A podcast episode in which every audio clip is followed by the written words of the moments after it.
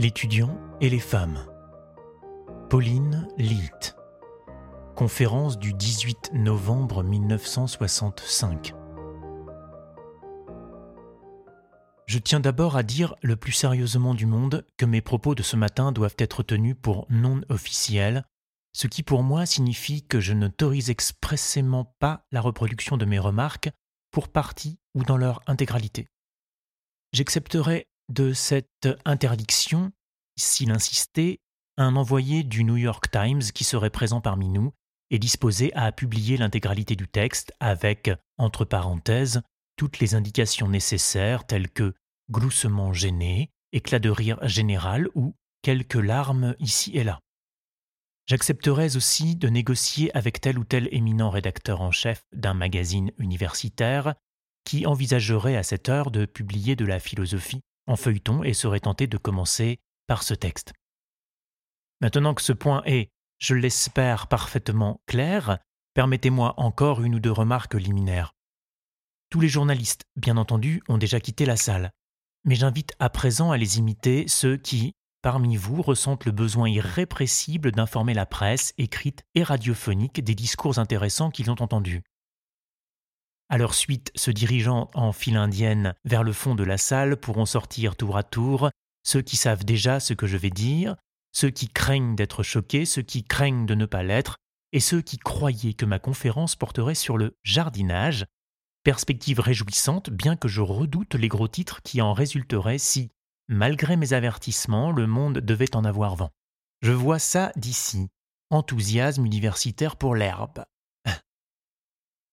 En demandant à ces différents groupes de sortir, mon objectif, ce que je voudrais, c'est qu'il ne reste plus dans le public qu'une dizaine de personnes. Nous irions alors bavarder au café et nous passerions un moment bien plus agréable. Bon, apparemment vous tenez à rester. Eh bien, vous ne pourrez pas dire que je ne vous ai pas amplement donné l'occasion de partir. Plusieurs raisons expliquent sans doute qu'on m'ait invité à m'exprimer aujourd'hui dans cette série de conférences. La première tient peut-être à mon statut d'experte locale en matière de population culturellement défavorisée, catégorie générale à laquelle vous appartenez du fait que vous fréquentez un établissement réservé aux garçons. L'appartenance à cette catégorie se signale par la ségrégation en matière de logement et d'enseignement, ségrégation subtilement imposée de l'extérieur mais aussi de l'intérieur quand le groupe dominé intègre les valeurs du groupe dominant. Concrètement, cela signifie que dans une certaine mesure, vous avez choisi ce qui vous arrive, et qu'en tout cas, vous y avez consenti et que cela vous convient peut-être même très bien. Les groupes culturellement défavorisés ont des contacts limités avec le reste du corps social et, pour invisible qu'ils soient, le caractère prescriptif des formes que prennent ces contacts n'en est pas moins fortement contraignant. Dans votre cas, selon votre statut au sein de votre groupe, cela passe par les cocktails de bienvenue en première année, les week-ends de football américain, les fêtes en tout genre et certaines confrontations rituelles avec les femmes de votre famille ou de l'équipe administrative et pédagogique de la faculté. L'analyse que je vous propose ce matin, très sérieusement mais non sans humour, j'espère, est que cette existence ghettoisée à un âge encore tendre est potentiellement dommageable pour votre personnalité et risque même de vous rendre moins compétent lorsque vous rejoindrez enfin conformément aux impératifs de survie de l'espèce, le monde non ségrégué de la société au sens large.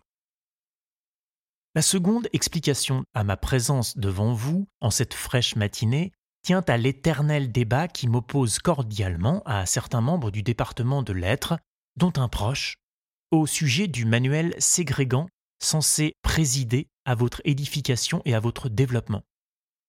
L'étude de la littérature, quelle qu'en soit la langue, ne se limite pas à l'examen des genres, des courants et des formes littéraires. C'est aussi l'exploration des attitudes possibles envers la vie. Car les auteurs, après tout, écrivent bien sur quelque chose selon un certain point de vue et en fonction d'un ensemble d'expériences. Or, les institutions pédagogiques ségrégées ont souvent un horizon plus étroit, notamment en ce qui concerne l'éventail des questions jugées dignes d'intérêt. Ainsi, l'enseignement ségrégué que dispensent les écoles blanches fait comme si les Noirs n'existaient pas, comme s'ils n'avaient ni histoire ni présent. Eh bien, le système ségrégué qui est le nôtre ici fonctionne sur le même mode. La plupart des cours sont dispensés par des hommes. Comme la plupart des livres qui circulent ici, l'anthologie qui me pose problème a été compilée par un homme. Et, à une exception près, tous les poèmes de cette anthologie ont été écrits par des hommes. On peut, non sans fondement, défendre l'idée que les hommes écrivant plus de poésie que les femmes, il est plus probable que les grands poètes soient des hommes.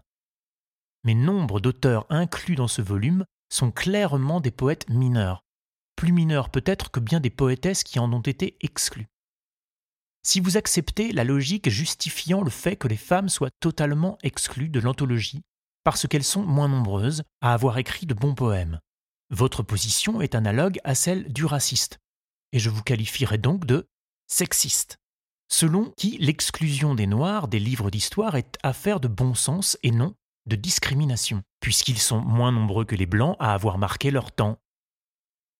Le raciste et le sexiste font comme si tout ce qui s'était passé n'était pas arrivé, et l'un comme l'autre statue sur la valeur des gens à partir de critères non pertinents. D'ordinaire, quand on met l'auteur d'un manuel d'histoire face à ses omissions, il finit par admettre qu'il n'a effectivement pas pensé à telle ou telle contribution noire en sélectionnant ses sujets. Rien d'étonnant à cela puisque ces contributions n'ont jamais figuré dans les cours que lui-même a jadis suivis. Un cercle vicieux identique est à l'œuvre dans les études de lettres, notamment quand il s'agit de poésie.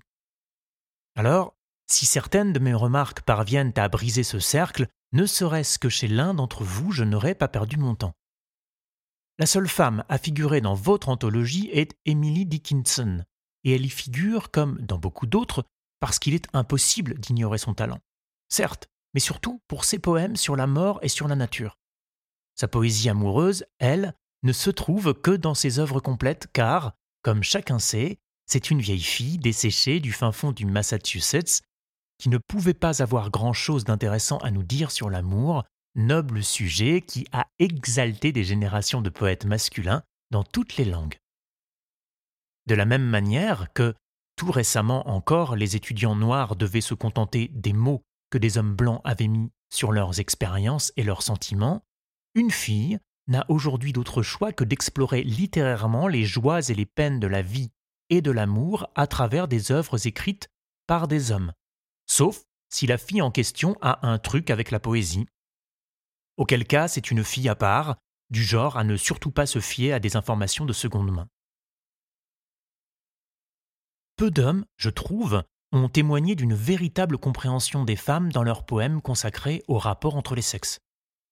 Dans quelques instants, je vous lirai un poème qui s'en approche, me semble-t-il. Mais ce que je veux dire, c'est que si déçue que puisse être une étudiante de ne pas retrouver dans la poésie sa propre attitude à sa propre conception de la relation amoureuse, ironie, délices et chagrin inclus, il lui reste néanmoins une très bonne source d'information, elle-même. Elle apprend quelque chose des attitudes masculines en lisant la poésie variée écrite sur le sujet par des hommes, et elle apprend quelque chose des attitudes des femmes en étant elle-même une femme ceux qui sont culturellement défavorisés, vous, en l'espèce, n'ont pas cette chance. Vous apprenez quelque chose des attitudes et des angoisses masculines grâce à vos lectures et grâce à vos expériences, mais quand et où apprendrez-vous quelque chose de pertinent sur la culture de cette autre nation que sont les femmes? Seulement dans les écrits d'autres hommes? Vous n'êtes pas des femmes, ce dont la plupart d'entre vous se félicitent comme l'homme blanc se félicite de n'être pas noir. Votre anthologie, ségrégée, ne comporte aucun poème susceptible de vous donner le moindre aperçu de ce que c'est qu'être une femme. Et les filles avec qui vous sortez sont bien trop malignes pour vous dire ce qu'elles ressentent vraiment, pas comment elles se sentent, ce qu'elles ressentent. Sans compter que, dans un système ségrégué, les possibilités de vivre une variété d'expériences avec une variété de femmes sont limitées l'étudiant d'une université non mixte ne va pas en cours avec des femmes. Il n'a pas l'occasion de constater que certaines femmes ont un cerveau qui marche très bien et d'autres non. Il est si rarement en concurrence avec des femmes, il a si rarement l'occasion d'apprendre l'humilité, en n'ayant pas le dessus lors d'une dispute ou d'un débat avec l'une d'elles sur tel ou tel sujet impersonnel, que sa capacité à fonctionner avec les femmes intelligentes qu'il rencontre une fois sorti du ghetto s'en trouve diminuée. Ce qu'il devrait voir comme une occasion stimulante et animée de discussion ou d'échange de points de vue devient, à cause de sa mentalité façonnée par le ghetto, un défi lancé à sa masculinité. J'espère que vous voyez le parallèle entre la réaction du sexiste et celle du raciste. Ce manque d'échange avec des femmes, que ce soit en cours ou dans d'autres circonstances de la vie quotidienne, entraîne chez l'étudiant ségrégué et défavorisé une autre carence handicapante. Il considère volontiers les femmes non comme des personnes, des êtres humains au même titre que lui, qui cherchent à comprendre, grandir et trouver un sens aux absurdités de l'existence, mais comme des objets, des instruments, des êtres déshumanisés. Une femme, c'est l'obstacle à franchir pour obtenir un rendez-vous avec le doyen de la faculté, une modification de son emploi du temps, une augmentation du montant de sa bourse.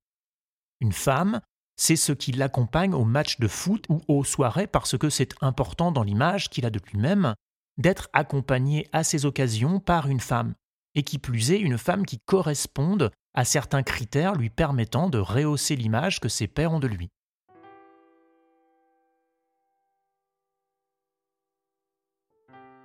Je ne comprends pas qu'un jeune homme moderne, émancipé, de gauche, à qui il ne viendrait jamais à l'idée d'inviter un noir à une fête dans le seul but de prouver son ouverture d'esprit, puisse, sans voir l'analogie, inviter une fille à qui il ne s'intéresse absolument pas en tant qu'être humain et qu'il ne connaîtra pas mieux, au sens non biblique du terme, à la fin de la journée ou de la soirée qu'au début.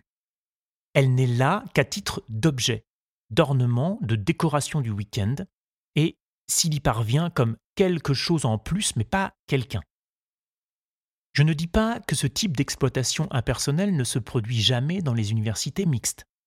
Ça arrive, encore que plus difficilement car la fille aura vu le garçon agir le reste de la semaine, et réciproquement bien sûr. Je ne peux d'ailleurs pas nier que certaines filles se rendent coupables du même genre d'objectification ornementale. Pour leur défense, je dirais qu'après tout, nous vivons dans un monde d'hommes et que jouer le jeu du dominant vaut parfois mieux que passer tous ses week-ends enfermés dans sa chambre d'étudiante. Je défends l'idée que plus on fréquente de membres d'un autre groupe dans la plus grande variété possible de situations, plus il devient difficile de les instrumentaliser, d'une part, et facile de les voir comme des personnes, d'autre part. Ainsi, le point de vue féminin n'existe pas. Il y a autant de points de vue que de femmes.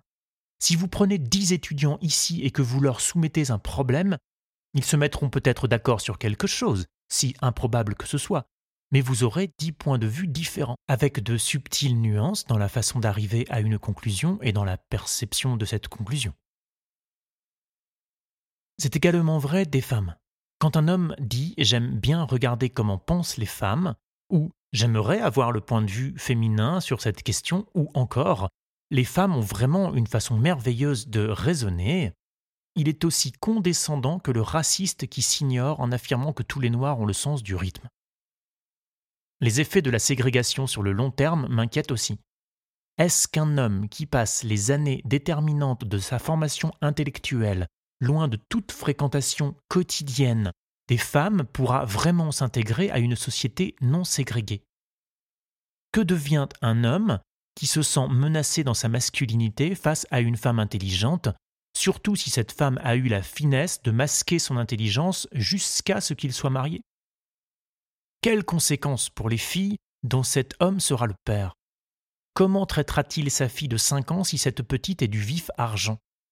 Et que se passera-t-il, car il lui pardonnera son intelligence à défaut d'avoir pardonné à sa femme la sienne, quand cette petite fille devenue grande sera invitée à passer le week-end dans une université de garçons? Quel camp choisira-t-il alors? Que ressentira-t-il à la pensée qu'un grand escogriffe d'étudiant, sûr de lui, va exploiter sa fille, non pas pour son plaisir, mais à des fins décoratives? Bien sûr, il ne s'agit que de questions rhétoriques et vous n'aurez pas à y répondre, surtout si vous n'avez que des fils. Je voudrais maintenant vous lire quelques poèmes, et notamment un poème écrit par un homme qui, comme je vous l'ai dit plus tôt, me semble plus près que la plupart de ses collègues masculins d'une compréhension de certaines attitudes féminines. Il est tiré du recueil que Yeats a intitulé A Woman Young and Old. D'ailleurs, je vous invite à le relire à tête reposée, de même que le reste du recueil. Un dernier aveu. De quel joyeux garçon ai-je eu le plus de plaisir de tout cela qui partagèrent ma couche? Ma réponse est que j'ai donné mon âme et ai aimé dans la douleur, mais que j'ai eu bien du plaisir avec celui que mon corps a aimé. M'arrachant à ses bras, j'ai ri de lui voir une passion telle qu'il pensait recevoir une âme, quand nos corps seuls s'étaient touchés. Et sur son sein j'ai ri encore en songeant que bête à bête donne autant. J'ai donné ce que donnent les femmes quand elles ôtent leurs vêtements, mais quand cette âme quittant son corps rejoindra nue toute nudité, celui qu'elle aura trouvé y trouvera ce que nul autre ne connaît. Et il donnera et il prendra son bien et sera maître de plein droit. Et bien qu'elle ait aimé dans la douleur, cette étreinte-là sera si forte que pas un oiseau n'osera éteindre ce bonheur.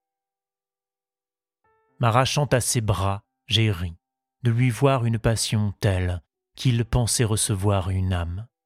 Quand nos corps seuls s'étaient couchés, et sur son sein j'ai ri encore en songeant que bête à bête donne autant.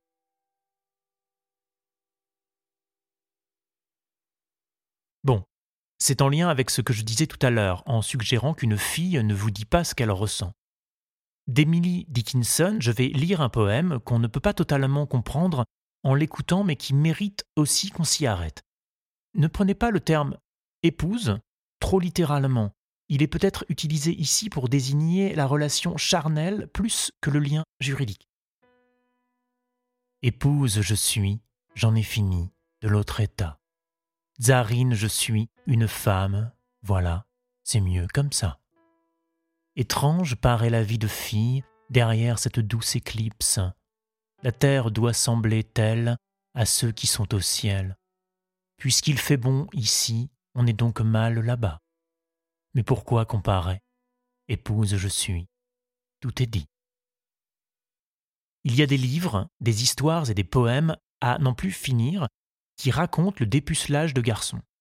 De fait, à lire certains auteurs, c'est à croire qu'ils sont morts le lendemain ou qu'il ne leur est pas arrivé grand-chose d'autre, sauf peut-être le renoncement à leur jeunesse et à leur liberté quand ils ont fini par se laisser traîner en larmes jusqu'à l'autel. Mais il y a deux choses que j'ai hâte de lire un jour sur les femmes, et sous la plume de femme, le dépucelage et ce que pense une femme quand elle change de nom. La vanité masculine a toujours voulu que le mariage soit le seul véritable but de la vie d'une fille. Si vous saviez ce que certaines ressentent quand elles perdent leur nom de jeune fille, vous feriez peut-être moins les fiers. Il y a bien d'autres poèmes que je pourrais vous lire et qui mériteraient de faire partie de cette anthologie et de votre éducation, mais je me suis limité à deux de plus. Deux poèmes d'Edna Milley, qui a tout de la poétesse invisible. Bien que ce soit une écrivaine très prolifique, parfois très bonne, parfois très mauvaise, ce qui est le risque encouru par tous les écrivains prolifiques, les programmes l'ignorent scrupuleusement. Ces poèmes révèlent pourtant deux attitudes féminines dont j'estime nécessaire parce que je vous connais et que je vous aime bien de vous informer. Car ce n'est pas votre innocence que je tiens à vous faire perdre, mais votre naïveté. Ô lui, qui n'est pas impossible. Comment saurais-je, à moins d'aller au Caire ou au Japon, s'il ne manque à celui béni nulle bénédiction?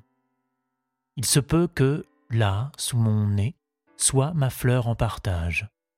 Mais comment en juger si on n'a pas humé la rose de Carthage? L'éclat de mon amour sincère jamais ne pâlira durant mon séjour ici, mais ô, oh, mon cher, si un jour je voyage. Celui-ci est gentiment piquant, mais nous en avons davantage à apprendre de rendez-vous. rendez-vous. Ce n'est pas pour les jolis bouquets qui ornent ton appartement que je suis venu. C'est vrai, je t'aurais aimé mieux encore dans le noir, c'est-à-dire dans des pièces moins égayées de roses, plus simples, moins conscientes. De l'histoire dans les coulisses, prête à faire son entrée d'un air bonhomme, sur la pointe de ses gros pieds, sitôt qu'on dira c'est à toi. Non, que j'aime les cendriers qui débordent et le désordre général, ni l'alcôve monacale trop onctueusement austère et nue. Mais en partie parce que ces guirlandes guindées pour notre Aphrodite de la huitième rue sont un peu trop grecques, et en partie parce qu'enrichir ces pauvres murs de notre charme sans parure eût été plus chic. Et pourtant, je suis là, t'ai raconté ma dispute avec le chauffeur de taxi pour un verre de Milton, et tu ris, et tu es toi, nul autre. Ton rire fait pleuvoir sur ma peau comme une grêle exquise, mais je suis perverse. J'aurais préféré que tu n'effaces pas à la pierre ponce, sauf méprise, les taches de tabac sur tes doigts magnifiques. Et j'aurais préféré ne pas avoir l'impression d'être ta mère. Il est certain que vous n'allez pas trouver ce genre de choses dans Playboy, pas plus qu'on ne trouve Dylan Thomas dans les magazines féminins. Non, c'est faux. Mademoiselle a publié Dylan Thomas avant même qu'il soit mort. L'honneur est sauf pour les magazines féminins. Pourquoi ne trouve-t-on ce genre de poésie, ou tout du moins cette attitude, nulle part dans Playboy? Surtout sans doute parce que Playboy pousse jusqu'au bout l'éthique de la femme-objet. On pourrait arguer que Playboy est le plus inoffensif, le plus asexuel ou antisexuel des magazines publiés de nos jours. Les seuls endroits où des hommes y prennent joyeusement et éhontément leur plaisir avec des femmes, c'est dans les textes pompés chez Boccace ou Chaucer. Pour le reste, ça cause beaucoup et ça se rince bien l'œil, mais ça ne fait pas grand-chose. Ces interminables rationalisations dans le courrier des lecteurs ne sont pas les paroles d'hommes d'action. Ce sont les exhalations de voyeurs de la bonne société. Ce sont les rêves nocturnes de jeunes hommes persuadés que la demoiselle n'a pas voulu d'eux à cause de son éducation victorienne ridicule, et non parce qu'ils étaient ennuyeux, arrogants, insensibles ou ivres, ou les quatre à la fois. De fait, ça ne présagerait rien de bon pour le bonheur futur des femmes de ce pays si nous avions là une nouvelle génération de jeunes gens qui lisent Playboy. Ceux qui ne font que regarder ne m'inquiètent pas du tout. L'habitude de regarder de telles images est antérieure à l'étude de la géographie, et toutes deux, et pour les mêmes raisons, sont consacrées par l'usage. Les générations précédentes s'en tiraient sans doute mieux avec la Gazette judiciaire et les magazines masculins gonadiques, où vous aviez directement accès aux images sans devoir passer par des pages et des pages de généralisation, vous confirmant que vous êtes normal parce que vous couchez. À cette heureuse époque où les choses étaient bien plus simples, vous saviez que vous étiez normal. Vous n'aviez pas besoin de savoir que quelqu'un comme euh, Hugh Hefner l'était aussi. Hugh Hefner. Que dire? Je serais profondément déprimé si je pensais que toute une génération de garçons prend au sérieux les déclarations d'un homme de 39 ans qui se vante d'avoir un lit tournant à trois vitesses, une caméra dans sa chambre, pas un poste de télévision, une caméra, au cas où il se passerait quelque chose de beau, et un petit Saint-Bernard dans un parc pour enfants, sachant que le chiot s'appelle Bébé, Hefner, papa et sa compagne maman. C'est tellement absurde que même le théâtre de l'absurde n'en voudrait pas. Au cas où vous ayez raté sa photo en entrant, regardez-la dans le foyer en sortant. Est-ce que c'est là le visage d'un homme dont vous voudriez vraiment apprendre quoi que ce soit en matière de filles Je suis étonné du nombre de gens de votre génération, ces années 60 si dynamiques par comparaison avec les années 50 jugées apathiques et auxquelles j'appartiens. Tous vos grands discours de liberté, d'indépendance vis-à-vis des adultes, de promptitude vis-à-vis de l'engagement, je suis étonné du nombre de jeunes qui acceptent d'être guidés par des magazines à diffusion de masse. Certains jeunes gens adoptent des vêtements, le style et le langage de Playboy, un empire établi au profit quasi exclusif d'un voyeur pontifiant qui, s'il n'y prend pas garde, ne se sentira bientôt plus et parlera de lui à la troisième personne. et de nombreuses filles suivent aveuglément les conseils des magazines féminins sur à peu près tout, depuis les soutiens-gorge pré-puberté, on se demande ce que c'est, mais peu importe, jusqu'à la nuit précédant le mariage, pour les publications féminines les plus aventureuses du moins. Ces conseils sont donnés dans une langue insupportablement mièvre par des équipes éditoriales composées d'une poignée de femmes redoutables et d'une armée d'hommes palos, grassouillés et luisants. La légitimité de ces conseillers est si douteuse que la seule solution pour un jeune homme sensé est de bazarder ces hypothèses simplistes de deuxième main. Débarrassez-vous de ce pseudo-donjuanisme infantile. Savourez les photos, mais construisez votre propre philosophie. Quant aux filles, il faut absolument qu'elles remplacent ce dialecte inepte par quelque chose de plus consistant. Elles devraient s'engager à ne regarder aucune publicité pendant un an. C'est seulement quand vous serez libéré des idées imposées par des hommes et des femmes, qui ne savent rien des rapports humains, que vous pourrez apprendre à vous connaître pour de bon, et de la seule façon qui puisse vous aider à devenir des adultes sensibles, capables de témoigner de l'affection et du respect à l'humanité commune ou pas, que vous rencontrerez chez les autres, et avec laquelle vous entrerez parfois en conflit. Vous avez beau vivre aujourd'hui dans un ghetto, vous serez bientôt libre. Soyez prêts. Observez les femmes que vous croisez, pas pour évaluer si et comment elles seraient susceptibles de figurer dans vos projets, si elles vont s'occuper de vous, vérifier vos listes de lecture, sortir avec vous ou impressionner vos amis. Observez plutôt toutes les ruses avec lesquelles s'exprime leur humanité à elles aussi. Observez combien elles vous ressemblent et combien elles sont différentes. Voyez comme elles sont plurielles, comme elles peuvent être belles dans la laideur et maussades en étant belles pas des robots, pas des bunny girls, pas des créatures en deux dimensions totalement déséquilibrées, pleines de silicone, de doutes et d'angoisse, mais des personnes vivantes, énervées, résolues, douces, sévères, qui mangent, défèquent, dorment et marchent. Et si vous observez avec soin, avec attention, avec amour, alors peut-être aurez-vous la chance de trouver une femme pour toute saison.